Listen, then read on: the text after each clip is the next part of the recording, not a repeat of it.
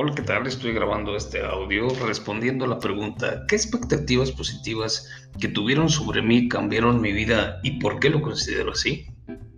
En el año 2010 recibí una presea de maestro veracruzano por ser un director innovador en una escuela rural que se convirtió en autosustentable para proporcionar alimentos a los alumnos durante la jornada escolar. En esa ocasión recuerdo que mi supervisor escolar, después de haberme entregado la presea, de manera muy personal, me dijo, Ángel, tú vas a ser supervisor escolar. En ese momento yo le dije, maestro, le agradezco mucho su comentario y sus felicitaciones, pero ¿realmente cree que puede ser supervisor escolar? Y me dijo, claro que sí, tienes mucha capacidad para el trabajo, eres un buen líder, has transformado esta escuela rural en una gran escuela ejemplo de nuestra zona.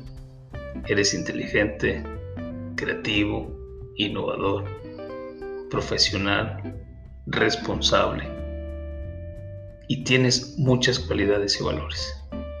Realmente estas palabras de mi supervisor escolar en ese año 2010 me fueron motivando a permanecer como uno de los mejores directores de la zona escolar.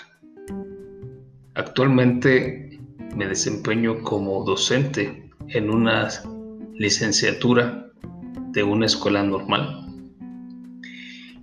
Y mi preocupación es poder cambiar, transformar los procesos de enseñanza-aprendizaje desde mi centro escolar y desde las futuras generaciones.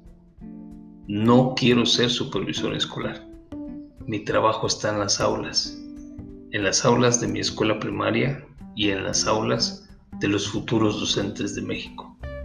Realmente me siento convencido de que mi labor va a dar frutos a futuro y eso ha cambiado mi vida, pues estoy aprendiendo y estoy sembrando semillas para un progreso y un apoyo para la educación en México. Eso me, hace sentir satisfecho y lo he visto con generaciones que ya hemos entregado en la primaria y que hemos entregado en la licenciatura, cuando nos recuerdan con mucho gusto y nos agradecen por el apoyo que le hemos proporcionado a todos nuestros alumnos. Me siento muy motivado y sinceramente muy favorecido por ese comentario, pues de no haberlo hecho el maestro, creo que siguiera yo en esa comunidad.